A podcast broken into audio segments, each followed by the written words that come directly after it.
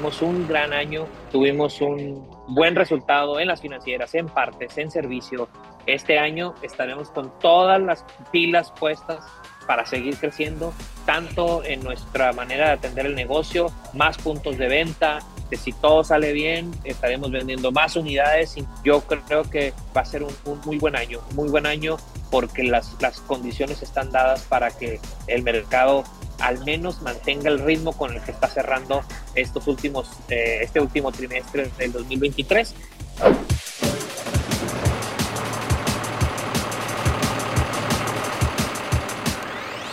Bienvenidos a Ruta TIT, un espacio de conversación en el que platicaremos con los personajes más relevantes del autotransporte en México, para escuchar de viva voz sus puntos de vista sobre los hechos y eventos de mayor impacto para el sector. En cada emisión abordaremos un tema de gran interés para los empresarios transportistas y de logística, con la misión de acercarles información de primera mano para comprender la realidad del sector y apoyar en su profesionalización y crecimiento. ¿Qué tal amigos de Ruta TIT? Me da mucho gusto saludarlos. Yo soy Daniela Rodríguez y estoy muy contenta de que nos acompañe nuevamente porque hoy tenemos un invitado que es consentido de TIT, así que estamos muy contentos de que esté con nosotros porque siempre nos comparte muy buena información, por supuesto, de una de las marcas eh, más queridas en nuestro país, así que muy emocionados de tenerlo con nosotros. Pero antes les presento a mi compañero de micrófono, él es Ricardo Lira. ¿Cómo está Richard? ¿Ya listo? Hola Dani, listísimo y como bien dices, muy contento de participar en este episodio por el invitado que tenemos el día de hoy.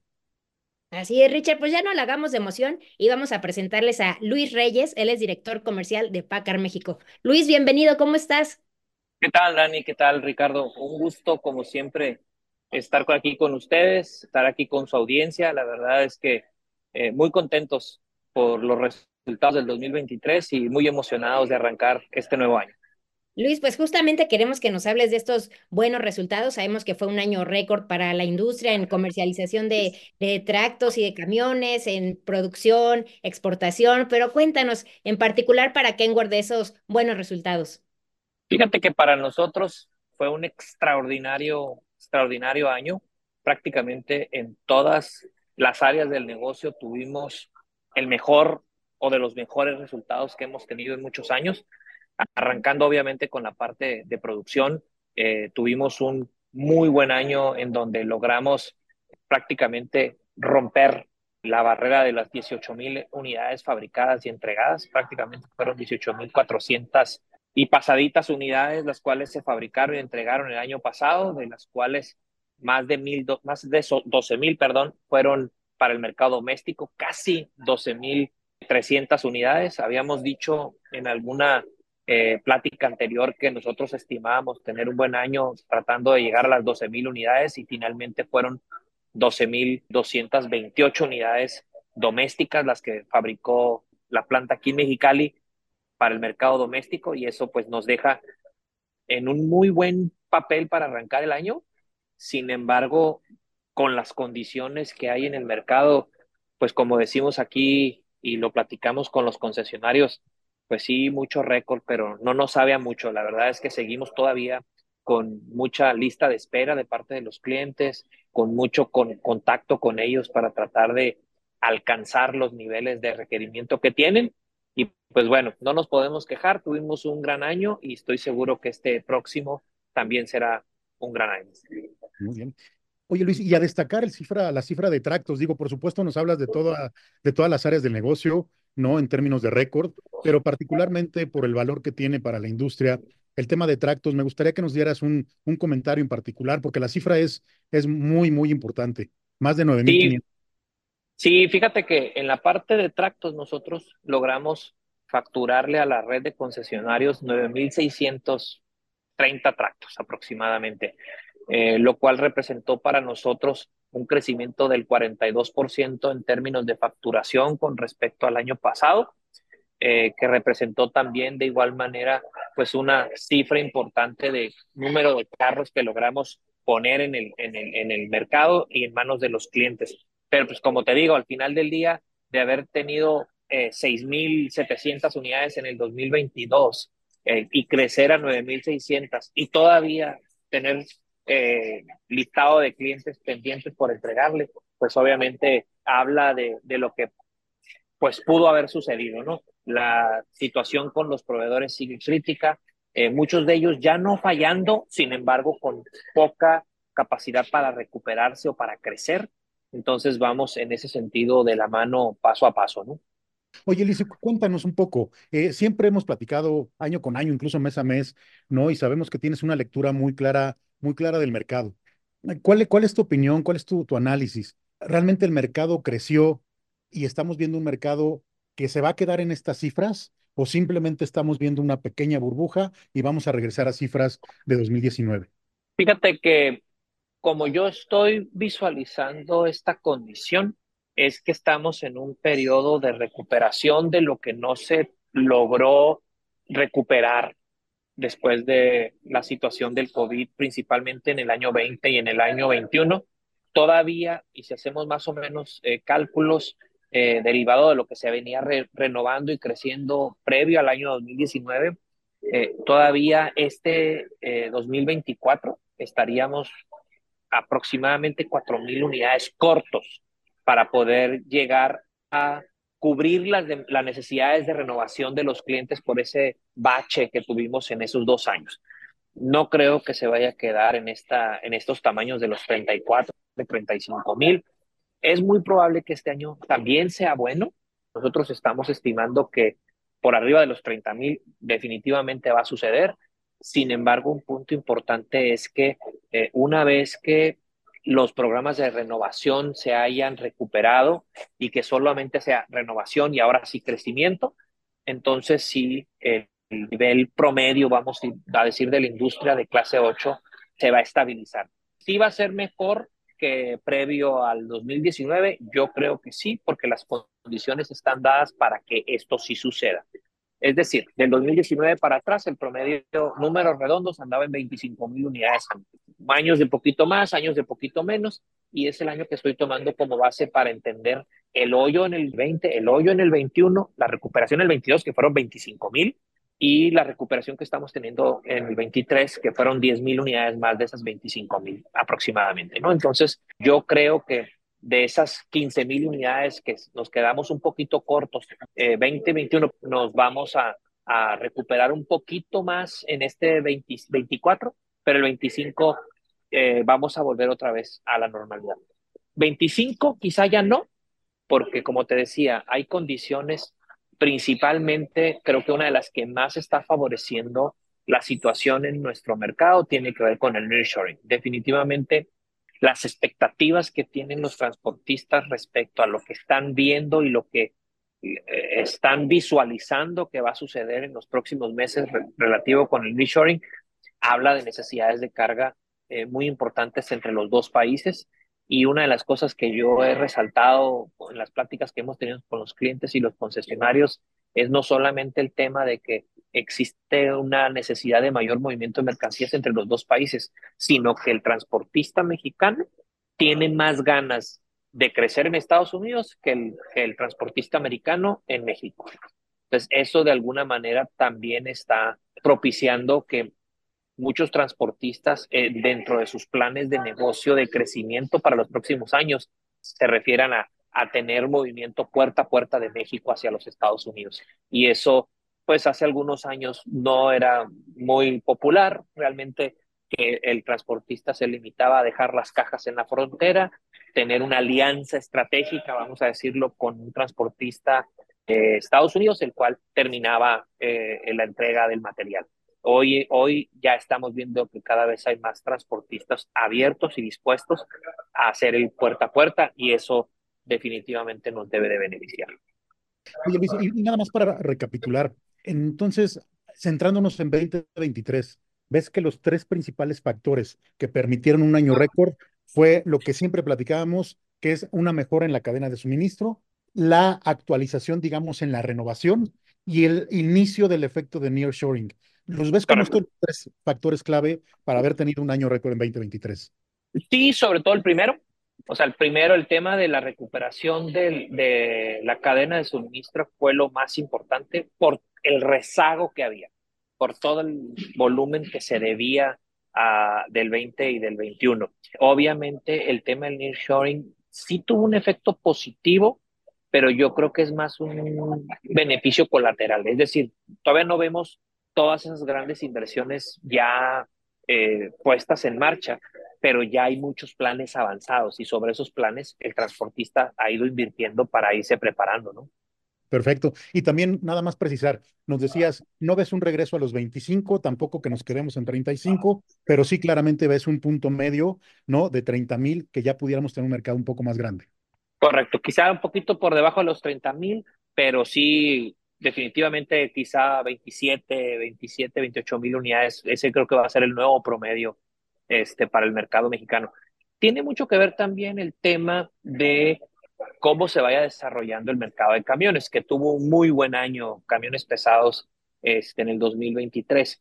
Nosotros tuvimos un crecimiento importante en ese, en ese pues, mercado derivado a que hubo un crecimiento fuera de lo regular del mercado de madrinas, obviamente por la recuperación de la industria automotriz mexicana, o sea, ahí va, va aunado uno con lo otro, y eso ha permitido que nosotros estuviéramos vendiendo mucho más madrinas de las que, de las que tradicionalmente habíamos estado vendiendo año con año, que normalmente es un, es un mercado muy especializado, muy enfocado a, a un proceso de renovación por las mismas necesidades de las armadoras que tienen bien claras sus reglas respecto a los, al transporte de sus unidades nuevas. Entonces, en ese sentido, este año sí hubo, sí hubo un crecimiento muy importante, que si se va a repetir en el 2024, eh, nosotros creemos que a lo mejor en el primer semestre va a haber cierto requerimiento, sin embargo, eh, yo creo que no, no, no creo que se vuelva a sostener. Estamos hablando de poquito más de 600 unidades de ese, eh, de ese configuración en particular cuando normalmente nosotros estábamos vendiendo 200, 250 unidades al año. Entonces, eh, creo que, quieras o no, esas 400 carros adicionales, pues estarán ahí, ahí en el, en el alambre, viendo si, si continúa o no el crecimiento eh, tan exponencial del, del mercado de las madrinas. Oye, Luis, pero no tiene que ver un poco el efecto de la configuración T880 que hicieron exprofeso para Madrina que pudieron ganar participación de mercado o realmente sí es un mercado que no creció? Es un mercado que creció demasiado. Eh, nosotros, hasta antes del, T880, nosotros teníamos, digamos, una aplicación similar con el T800 y con el T660 no lo logramos hacer con el, sí, con el Next Gen, el T680 Next Gen. Sin embargo, no, sí, definitivamente fue un crecimiento eh, muy fuerte en el segmento derivado, pues lo hemos visto, ¿no? De la recuperación del mercado mexicano, tanto en producción nacional como exportación de automóviles. Luis, ya comentabas hace un momento que todavía no es totalmente regularizado el tema de la cadena de suministro, pero ¿cómo ves que se va a ir mejorando conforme avance el año o qué perspectiva tienes? Sí, fíjate que yo creo que ya ahorita la mayoría de los proveedores ya van a entrar en una etapa de ya pasar el, digamos, el mal sabor del bache que les tocó a cada uno en diferentes etapas, en diferentes momentos y por diferentes causas. Y entonces ya vamos a poder sentarnos a platicar sobre cómo crecer juntos, ¿no? Entonces, en ese sentido, yo creo que debe de ayudar a que podamos de una manera más acelerada recuperar y alcanzar la demanda que está solicitando el mercado. Yo creo que sí se va a mejorar suficiente como para poder tener, poder aspirar a tener un muy buen año en términos de, de materiales y evitar todo lo que, eh, los problemas que trae consigo cuando un eh, material no llega a tiempo a la planta, ¿no? Oye, Luis, y por lo que nos cuentas, pues es 2024 pinta como un año favorable nuevamente para la comercialización de unidades, pero ¿cuáles podrías ver ahí como los bachecitos o esos enemigos a vencer? Fíjate que pues, no todo es miel sobre hojuelas, ¿no? Y una de las cosas que nosotros estamos siempre cuidando, uno tiene que ver en las condiciones en las que cada armadora se va a recuperar. Qué tan rápido cada uno se recupera y qué tan rápido las diferentes empresas tienen asignación de volumen para México, ¿no? Eso de alguna manera puede eh, generar cierta inestabilidad en el término de la demanda, eh, sobre todo porque puede ser que llegue el momento en el que pues lo que pensé que iba a vender, pues ya lo vendí y, y, de aquí a que me surtan más, sobre todo si no es fabricación local, pues puede llegar ese tema y puede en los números, en los reportes, generar un, un bache en términos del menudeo y del mayoreo, pero no significa que la venta se haya parado, ¿no? Entonces, eso es por un lado. Por otro lado, uno de los puntos importantes que no podemos perder de vista es el tema político, ¿no? Traemos encima elecciones presidenciales tanto en México como en Estados Unidos y en ambas está un poco incierto y está muy duro el tema interno en los diferentes partidos, ¿no? Creo que obviamente aquí en México eh, lo que estamos viendo con el partido que está en el poder, pues por más que se diga que tiene un candidato de unidad, aparentemente no, y hay mucha rencilla ahí abajo del agua que se están moviendo y sobre todo pues cara a que también están yendo por elecciones federales eh, de gobierno, perdón, estatales y los, uh, las cámaras. Eh, por otro lado, en Estados Unidos, pues igual, ¿no? Todavía no está claramente definido quién será ambos candidatos. Obviamente, pues aparentemente por el, por el lado del presidente Biden, pues tira que sea él el que se vaya a buscar elegir. Sin embargo, también hay muchos retractores dentro de su partido. Pero bueno, independientemente de eso, el tema político, pues tendríamos que ponerle un ojo, porque al final, pues significa hacia dónde pudieran cambiar las condiciones, ¿no? lo que yo le digo a la gente es, pero no hay que asustarse, porque al final del día, si repite el partido en el poder, ya sabemos de qué se trata. Si gana la oposición, todo punta que sería mejor. Y si volteamos hacia el norte, si gana la oposición, pues ya sabemos de qué se trata. Y si repite el partido en el poder, pues ya sabemos que podemos aspirar a que las cosas continúen bien. El otro punto importante tiene que ver con el tema financiero o la parte de las finanzas mundiales, sobre todo, que tienen que ver con el tema de las tasas.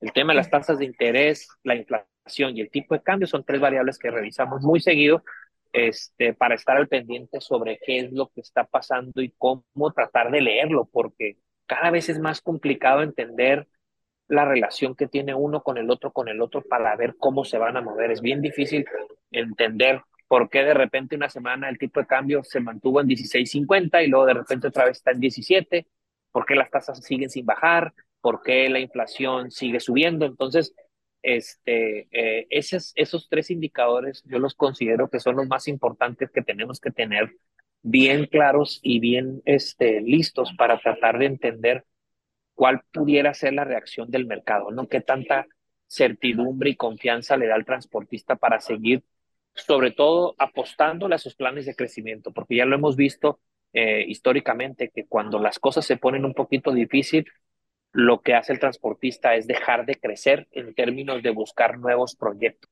Se quedan con los que tienen, con la flota que tienen, y si quisieran, no dejan de, renovar, esos, sobre todo los más grandes, ¿no? Sin embargo, el ir agresivamente por proyectos adicionales, luego eso, este, dice, no, pues mejor que se lo siga quedando mi competidor, ¿no? Y, y, y, lo dejan pasar, ¿no? Sin embargo, yo creo que eso, eso son, digamos, las dos variables que tendríamos que eh, estar siguiendo para que, para que no haya un altibajo a lo largo del año. Oye, Luis, y también para recapitular un poco, ¿no? Eres muy claro en decir, es un año que va a ser bueno, con independencia de que tenemos esta eh, cuestión política, ¿no? Por ser año electoral, México y Estados Unidos, y con independencia también de estos tres valores, ¿no? Que nos comentas tan importantes, tasa de interés, tipo de cambio e inflación, eh, sí ves un año, eh, digamos, muy estable y con una perspectiva positiva. Sí, sobre todo en pues que las cosas no se vayan a salir de control, ¿no? Eh, luego, no podemos obviamente escribir todo en piedra, pero pues sabemos tanto por la historia que tiene el partido en el poder como la historia que le sigue persiguiendo a Trump en Estados Unidos, pues sabemos que son capaces de muchas cosas cuando las cosas, cuando los resultados no les favorecen, ¿no? Este, yo creo que debe de afectar lo menos posible, porque como te digo, es historia ya vivida, sin embargo, pues no estamos exentos a que, a que quieran hacer algo cuando los resultados no son lo que ellos esperan y, el que pudiera tener esto alguna repercusión. Pero como cada vez está todo conectado a nivel internacional, cada vez los gobiernos tienen menos injerencia este, en, los, en los resultados macroeconómicos de los países. Y también algo que por supuesto siempre eh, son ustedes referencia como, como marca, ahora como marcas ¿por qué no nos cuentas un poco estas acciones que tienes previstas para 2024? Bueno, básicamente en el tema de Kenworth, nuestra acción, digamos, nuestras acciones más importantes son dos. La primera de ellas eh, tiene que ver con los tractos, donde tenemos pues que salir a aprovechar que estamos en una excelente condición de disponibilidad de unidades para tratar de cubrir rápidamente la renovación que tenemos pendiente con los clientes y acompañarlos en sus programas de crecimiento. Entonces, en el tema, en el tema de tracto estamos nuevamente buscando mantener pues el número uno que hemos tenido toda la vida. Y detrás de eso pues hay acciones específicas con los concesionarios para ir por ese mercado de tractos y no esperar a que el cliente eh, pues siga esperando a que valga la redundancia a que se recupere el mercado sino sino salir salir a aprovechar que tenemos una mejor condición. En el caso de camiones eh, afortunadamente vamos a tener una recuperación con respecto al año pasado, en el cual tuvimos, digamos, disponibilidad limitada por ciertos componentes derivados del tema que hablábamos de los proveedores. Entonces, este año eh, creemos que vamos a tener mucho mayor disponibilidad y en ese sentido, pues vamos a buscar seguir desarrollando segmentos donde nuestro producto puede ser sumamente superior como sucedió con las madrinas, con un producto hecho a la medida para la aplicación y que nos dio muy buen resultado. Sobre eso vamos a buscar igual otros segmentos del mercado donde lo vamos a hacer y ahí pues entra de la mano con la otra estrategia que tiene que ver con el tema del DAF, porque en el tema de camiones traemos tanto el LF como el CF como nuestros candidatos número unos para complementar lo que tenemos hoy en día en camiones, sobre todo en el mercado vocacional con el CF, donde estaremos introduciendo a México el MX-11, un motor europeo de rango medio pesado, donde el, desempeño que ha tenido en Europa y en algunos países, eh, sobre todo, por ejemplo, muy conocidos de nosotros como en, Latinoamérica, nos han permitido este, traer una apuesta muy fuerte para poder tener un camión vocacional durable, con calidad, con las características técnicas y físicas que se requieren para ese tipo de aplicaciones. Pasando a eso, pues obviamente parte importante de, nuestra, de nuestro plan, pues es el lanzamiento del DAF, que como bien sabes, estaremos a partir del, del, segundo cuarto, del segundo cuarto de este año, estaremos ya eh, arribando los primeros camiones aquí a, México, a México y estaremos ya empezando la comercialización. Ahorita estamos en ese proceso de adaptación, en ese proceso de capacitación, de conocimiento de parte de los concesionarios, los vendedores, los grupos de servicio, los grupos de partes, para, que cuando lleguen los camiones a, Puerto Mexicano estemos más que listos. Obviamente vamos a empezar a, a vender en, un, en, unas semanas más, sin embargo, eh, los carros empezarán a llegar aquí ya a los concesionarios entre el mes de, de, marzo y el mes de abril y de ahí en adelante pues a, hacer una línea de productos adicional para, para nuestra compañía, ¿no? Y seguir trabajando mucho con el tema de la red, que eso es algo que siempre han hecho, ¿no, Luis? Claro, sobre todo porque al final del día, hablando del caso de DAF, pues estamos aprovechando nuestra mejor ventaja y nuestro mejor brazo este, comercial y de soporte, que es nuestra red. Entonces, estamos trabajando ya desde ahorita ya muy de cerca con ellos para, que estén listos ellos para darle soporte a los vehículos eh, DAF y en ese sentido, pues estamos eh, muy contentos de contar con una red comprometida. Todos están muy entusiasmados por empezar a, a ver los camiones en México. Este, en un par de semanas estaremos eh, visitando nuestra planta allá en, en, en Holanda, donde se fabrican los camiones y pues vamos a tratar de darles toda un, una, una buena empapada de lo que de lo que es la marca, por qué la marca es este, importante para Packard, importante para ellos y por qué hemos sido seleccionados como uno de los pocos territorios en el mundo donde podemos tener a las dos marcas compitiendo con un mercado pues sumamente agresivo eh, como es el mexicano. Luis, y nada más para hacer eco, no te quise interrumpir, pero me parece muy interesante esto que comentabas. Eh, nos dices, hay una mayor disponibilidad de producto, ¿no? Lo mencionabas así. Seguramente muchos de los transportistas que nos están escuchando, ¿no? Querrán saber un poco esa, esa perspectiva de, tiempos de entrega. No sé si nos lo puedes compartir. Fíjate que ya eh, poco a poco hemos ido mejorando poco a poco hemos ido, no los hemos dejado solos, eso sí es importante, no hemos, digamos, discriminado o dejado fuera o dejado por un lado a nadie. Eh, siendo honesto, y ellos lo saben bien, eh, hemos ido confirmando pedidos a cuentagotas, no hemos confirmado nada que no podemos fabricar. Entonces, en ese sentido, lo que sí pueden estar tranquilos, este, impacientes y, seguros es que eh, en las próximas semanas vamos a empezar, o meses, vamos a empezar a ver un poquito más de mayor disponibilidad o que les vamos completando los pedidos de una manera más rápida.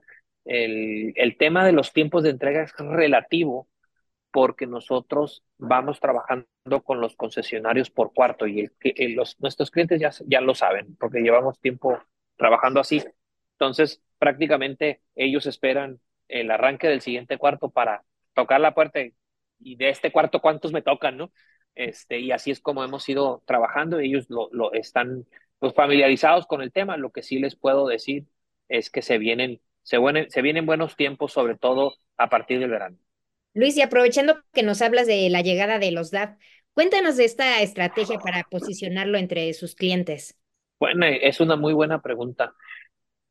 Nosotros estamos sumamente convencidos de que los productos DAF vienen a complementar lo que tenemos hoy en el mercado con El mercado mexicano por mucho tiempo había sido 100% americano, eh, no solamente derivado de la falta de disponibilidad que le abrió la puerta a otras marcas, creo que eso aceleró quizá un poquito más, sino que poco a poco el mercado fue volviéndose un poquito más especializado, un poquito más analítico, un poquito más de estudiar por qué usamos una aplicación y no otra. Tradicionalmente te decían, yo quiero un tracto que sea de 18 velocidades manual con un motor de 15 litros con 46 mil libras en el eje trasero.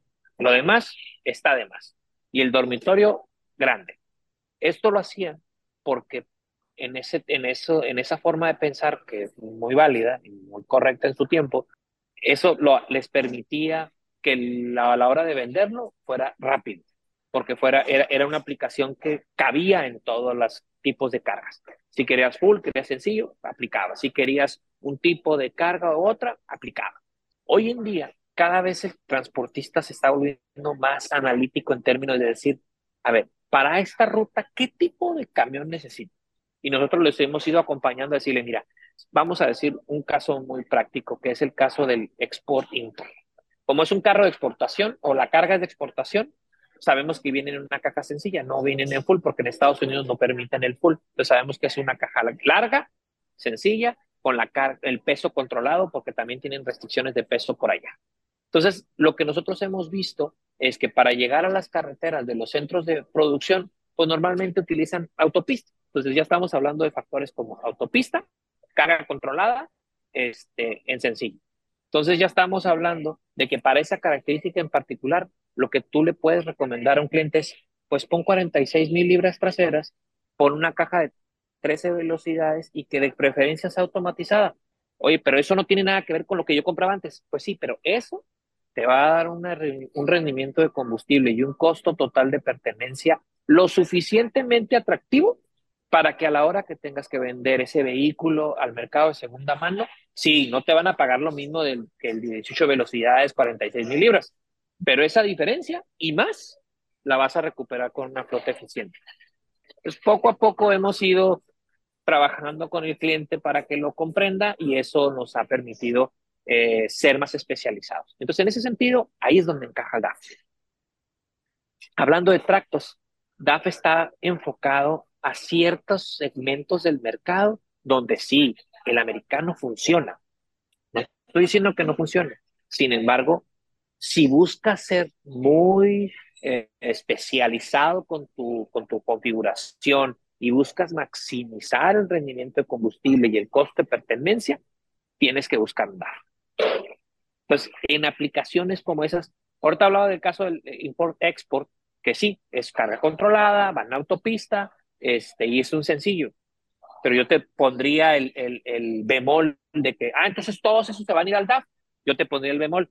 No, porque muchos de esos transportistas ya tienen, como mencionaba yo hace rato, el contrato puerta a puerta y el DAF no va a poder cruzar Estados Unidos porque es Euro 5, no es EPA 24 ni 21. Entonces, ah, entonces no son todos, no, no son todos, pero si tú estás buscando cómo llegar a la frontera con una carga controlada en una autopista donde puedas ir a alta velocidad, y digo alta velocidad arriba de 100 kilómetros por hora, no 120 ni 140, sino arriba, o sea, que no sean los 90 o los 70 kilómetros por hora que el full tiene limitado, entonces utiliza un chato. Y te va a dar la, la opción, el DAF te va a dar la opción de que maximices tu rendimiento de combustible y tu costo de pertenencia. Entonces, va a depender mucho de ese conocimiento de la aplicación del cliente y que el cliente esté dispuesto a hacer la matemática para decir, ok, me conviene porque lo que voy a generar de beneficio se compensa con, lo, con, con el vehículo a la hora de, de hacer el, el, la renovación. ¿no?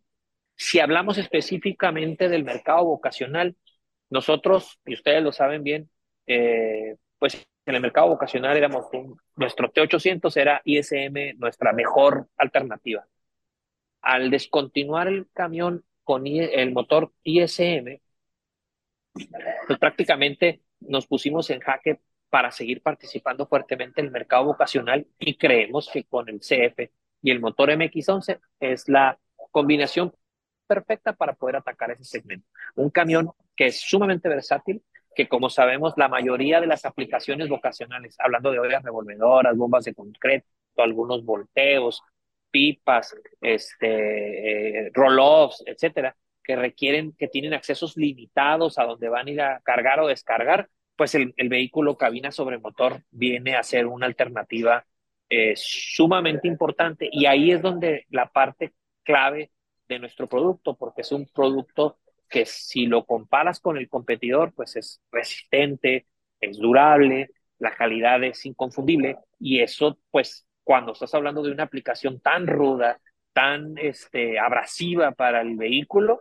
pues entonces con mayor razón te conviene este, buscar eh, un camión así de robusto como es el CF, ¿no? Y Luis, y de acuerdo a los números que has echado, ¿como cuántos eh, DAF prevés colocar en, en 2024? Pues mira, si todo sale bien, yo creo que debemos de estar colocando de menos 500 carros. Esa es nuestra meta. Okay. Pudieran ser más, sin embargo, como te digo, apenas en abril van a empezar a llegar los primeros, entonces realmente no va a ser un año completo. Sin embargo, de abril a diciembre, creo que debiéramos de estar enfocados en, en poder colocar, en colocar 500 carros. ¿Y la mezcla de los modelos? Obviamente nosotros creemos que por el mismo tamaño del mercado, va a estar fuertemente influenciado para el XF. De hecho, al día de hoy, donde tenemos la mezcla más alta de pedidos es en el XF. Creemos que el mercado vocacional todavía va a requerir un poquito de trabajo. Como ustedes saben, por, hablando específicamente del, del, mercado de la construcción, del cemento, pues son tres, cuatro clientes, ¿no? Los importantes que son los que terminan comprando camiones nuevos. Ahí hay mucha labor de que hay que esperar a que lleguen los carros, que los vean, que los prueben y entonces eso va a detonar, haya mayor flujo de unidades hacia ese segmento. ¿no? Pero yo creo que principalmente va a ser unidades XM. Luis, es inevitable, por supuesto, eh, hablar también un poco, además de todo lo que ya nos platicaste de Kenworth DAF, es inevitable porque lo estamos viendo también, posiblemente con una tendencia que apenas está iniciando, pero, pero poco a poco se, se, se ve eh, interés. Ustedes mismos la lo mostraron muy bien en la, en la Expo, ¿no? En este camino hacia la descarbonización. Lo recuerdo muy bien, ¿no? Cuando hablabas del Euro 6 y del gas natural y del tema de los eléctricos. ¿Cómo ves este año para ustedes como PACAR México este camino de la descarbonización? Fíjate que para nosotros es, un, es una estrategia súper importante. De hecho, en los próximos días estamos por compartirles ahí eh, una noticia eh, que tiene que ver con que vamos a tener una posición dedicada 100% al tema del camino a cero emisiones para los clientes. Es decir, vamos a tener un, un, un, uh, un gerente de ventas especializado en el tema de cero emisiones y es el rol de esta persona va a ser trabajar con aquellas flotas que estén interesadas en este proceso de descarbonización, en este proceso de ir mejorando sus emisiones. Y como nosotros lo tenemos bien claro, ¿no? Al, principio, o sea, el llegar a cero emisiones no significa que yo tenga que cambiar toda mi flota eléctrica de un día para otro, sino hay que empezar por el programa de renovación. ¿Cuántos camiones EPA 04 tienes aún en tu flota? ¿Cuántos camiones este, EPA 98 tienes en tu flota? O sea, entre más atrás te vayas, te vas a dar cuenta que por cambiar 5 o 10 camiones de esos por un euro 5 o un euro 6, prácticamente estás disminuyendo la parte que te toca de contaminantes de una manera dramática. Esta persona va a ser especializada en poder tener esos cálculos y esos detalles de tal manera que el cliente pueda entender la relevancia del tema de su de la renovación y si ya va avanzado en términos de que no, pues ya mi flota todo es Euro 5. Ah, bueno, pues déjame te platico de qué se trata Euro 6. ¿Por qué ahora todo el primer mundo está ahora cambiando hacia Euro 6? ¿Por qué eh, Brasil, Australia, China, Europa, ¿por qué están en Euro 6? Ah, bueno, porque Euro 6 tiene estas características en las cuales la disminución de los contaminantes es significativa. Y no solamente eso, sino también los motores y los sistemas de tratamiento son más eficientes de tal manera que no solamente contaminas menos, sino el consumo de aceite es menos, el coste de pertenencia es menos y eso de alguna forma se traduce en, en un beneficio para el medio ambiente y para la operación. Entonces también vamos a, a estar fuertemente enfocados en eso. Obviamente el que quiera seguir avanzando y brincar al tema del gas, lo vamos a hacer. Esta persona va a estar enfocada en ayudarles a hacer ese análisis eh, financiero para ver qué se necesita para que tenga un retorno, pues que sea atractivo para el, para el transportista. No puede ser nada más por decir que soy verde, cambiar mi flota a gas sin que haya un análisis financiero detrás, ¿no? Porque al final del día, pues todo se va a traducir en incremento de las cuotas a los, de los fletes y, y, en, y en consecuencia, pues una, eh, un golpe al tema del costo de los productos que se venden, ¿no? Entonces queremos sí llevarlos a ese siguiente nivel, pero llevarlos de una manera, pues mucho más aterrizada a una situación realista, ¿no?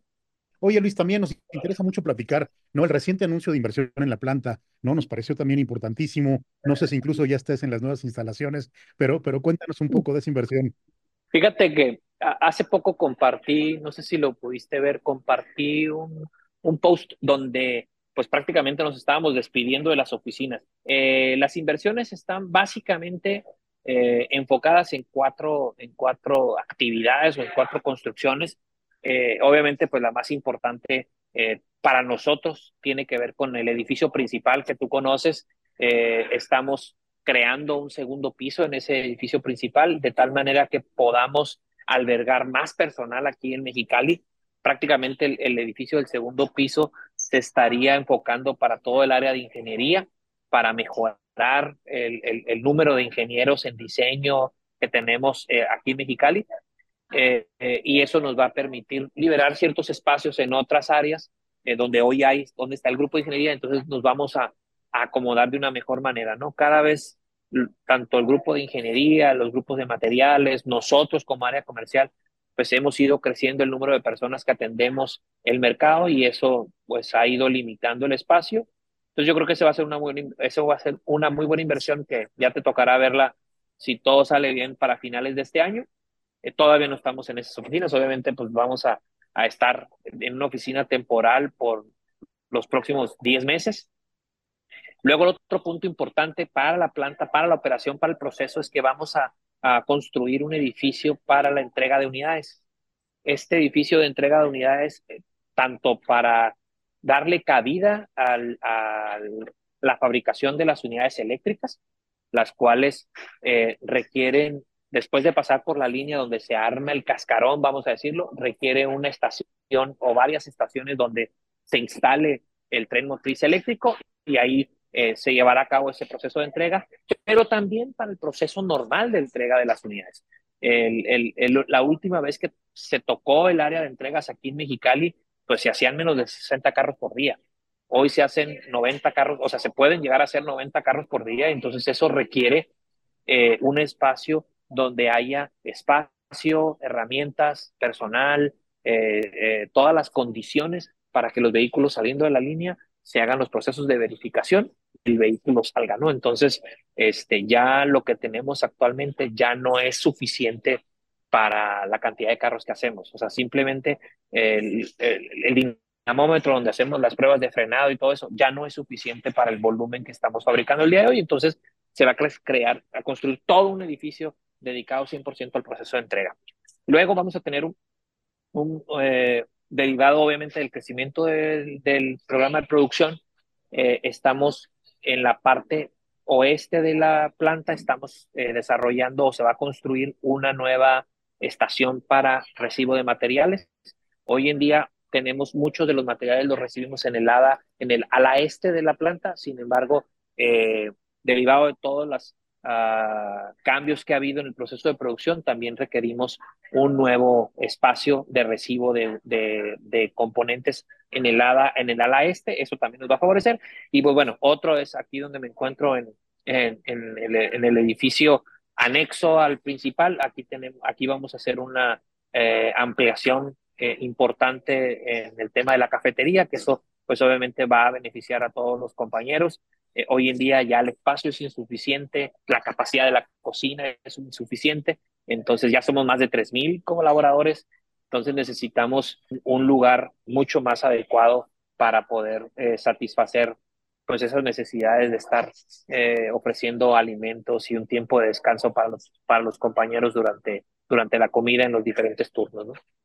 Perfecto, qué padre, qué padre Luis, que, que sigan, que sigan creciendo y con, con esa renovación de, temas. Oye Luis, nos gustaría también, hemos escuchado eh, un poco sobre el efecto del superpeso, ¿no? O de esta, de esta cuestión de, del tipo de cambio, ¿no? Para la parte de comercialización. Cuéntanos un poco sobre este, sobre este tema. ¿Si está haciendo una afectación? ¿Está haciendo algo manejable? ¿Cómo lo ves, Luis?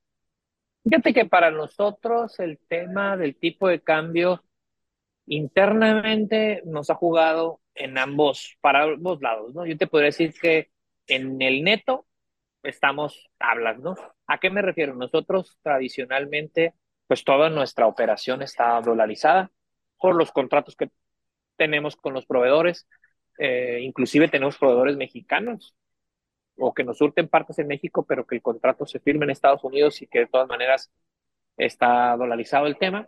Entonces, en ese sentido, nosotros procuramos eh, a través del área de tesorería eh, seguir diferentes estrategias financieras para ser lo más, um, lo más conservadores posibles, ¿no? Evitar la especulación y seguimos trabajando en, en, en cómo, pues con estrategias financieras de instrumentos, cómo asegurar, pues tener el flujo de pesos necesario para convertirlo a los dólares y los dólares necesarios pues para cubrir con nuestras, nuestras eh, necesidades de pago con los proveedores y obviamente para poder tener una, un estado financiero sano que reportar a la corporación. ¿no? En ese sentido, digamos, lo que más nos afecta a las compañías como nosotros que estamos dolarizadas, pues son los altibajos, ¿no? Entonces, en ese sentido, si el tipo de cambio se queda en los 17.50, 18, bueno, pues planeas en ese sentido y sobre eso armas este, tu proyección.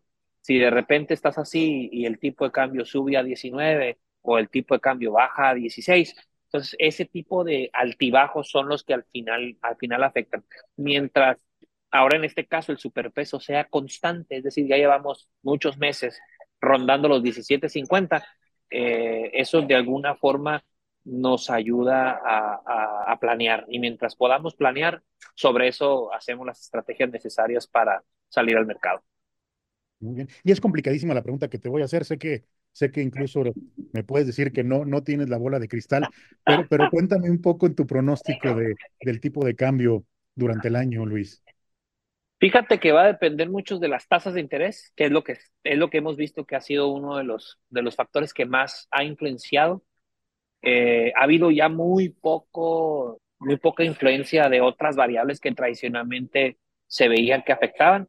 Sin embargo, yo creo que si efectivamente las tasas de interés empiezan a acomodarse como se espera, los especialistas esperan para el, a partir del mes de marzo, yo creo que pudiera estar cerrando 18, 18, 50, dependiendo, dependiendo también de la parte política que tanto pudiera llegar a influenciar, pero yo creo que todavía vamos a, vemos un, un tema estable, eh, mientras no se controle la inflación, mientras los empleos sigan creciendo y esto siga generando mayor dinero en la economía, este, eso va, a, a seguir controlando eh, o manteniendo el tipo de cambio, el tipo de cambio bajo, ¿no?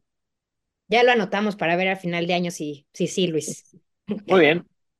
Oye, y sabemos ya de tu precisión en, en los pronósticos de, de, industria, pero queremos comprobar ahora qué tal eres con los pronósticos deportivos. Cuéntanos tú, Anda. ¿cómo ves para, para el Super Bowl? ¿Quiénes son los gallos?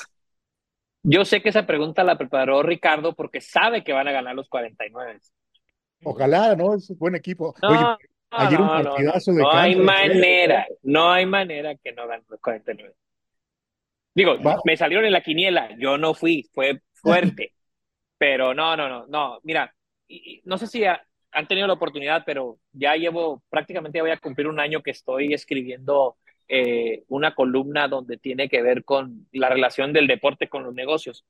Y hablando específicamente del caso de San Francisco, que no he, no he escrito sobre eso, pero, pero sí lo tengo identificado, eh, el tema de San Francisco es que tiene lo que una empresa siempre aspira a tener.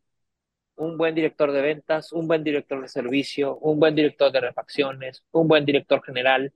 Cuando tienes un, un equipo que está bien armado en la parte que le toca a cada quien y además de esto, este, un muy buen director general, eh, eso te lleva a que, a que el éxito esté pues con altas probabilidades de que se dé, ¿no? No puedo decir que garantizado, pero, pero con altas probabilidades de que tengas éxito, ¿no? Y creo que eso pasa con San Francisco. El problema que tiene o la debilidad que tiene San Francisco es que aun cuando tiene piezas claves en las diferentes áreas del negocio, vamos a decirlo así, es que solamente funcionan estando todos en la misma sintonía. Si hay uno que no está al 100, no funciona ninguno de los demás. Si eh, Brock Purdy, que es el coreback, no está al 100, McCaffrey no tiene un buen juego, Divo Samuel no tiene un buen juego, este, tienen que todos estar al mismo, en la misma sintonía, en el mismo nivel, porque inclusive si todos están en nivel regular, que no estén en su mejor juego, si todos están al mismo nivel, hacen un resultado extraordinario. En ese sentido, creo que este, eso aunado con el trabajo que hace Harbaugh muy bien de darle su peso y su espacio y su lugar a cada uno, creo que eh, ha ayudado a que el equipo esté donde esté. Así que, Richard, prepárate para festejar. Muy bien, muy bien. Esperamos que sí. Luis, pues agradecemos muchísimo por todo esto que nos comentas, todos estos pronósticos, seguramente serán muy acertados y como siempre, un gusto platicar contigo. Pues igualmente para ti, Richard, Dani, eh, un gusto arrancar el año eh, platicando sobre qué es lo que vemos, sobre cómo cerramos. Como les decía, tuvimos un gran año, tuvimos un buen resultado en las financieras, en partes, en servicio, en unidades y todo eso pues fue gracias al trabajo que se hace de los redes de concesionarios con los clientes. La verdad es que todo lo hacemos por ellos y todos los planes que tratamos de poner en práctica son para que ellos tengan un mejor negocio y que les vaya bien para que a nosotros nos vaya igual de bien. Este año estaremos con todas las pilas puestas para seguir creciendo, tanto en nuestra manera de atender el negocio, más puntos de venta, que si todo sale bien, estaremos vendiendo más unidades, incluyendo los 500 DAF que ya me comprometí contigo, Dani. Yo creo que va a ser un, un muy buen año, un muy buen año porque las, las condiciones están dadas para que el mercado al menos mantenga el ritmo con el que está cerrando estos últimos, eh, este último trimestre del 2023. Y yo creo que si lo hacemos así, vamos a estar platicando bien de muy buenos resultados eh, a, finales, a finales de este año. Excelente, Luis. Pues también te agradecemos muchísimo este, este tiempo. Como siempre, de verdad lo digo, nos das muchísima claridad sobre, sobre el mercado. Nosotros hablamos mucho con, con, con los transportistas, vemos una estabilidad, pero sabemos que siempre tu, tu análisis es muy, muy certero, como ya lo dijo Dani. Entonces, de verdad, muchísimas gracias por tu tiempo. Pues muchas gracias a todo TIT. Espero vernos pronto en persona. Y pues bueno, iremos platicando y nos iremos actualizando eh, pronto cada uno de los cierres de mes o cierre de trimestre y estoy seguro de que será un gran año para todos y para ustedes también. Los invitamos a mantenerse informados de la actualidad del autotransporte en nuestro portal www.tit.com.mx y en nuestras redes sociales. No olvides activar las notificaciones para enterarte cuando un nuevo episodio esté disponible. Recuerden que nos encontramos el próximo episodio en la ruta correcta. Por supuesto, en la ruta TIT.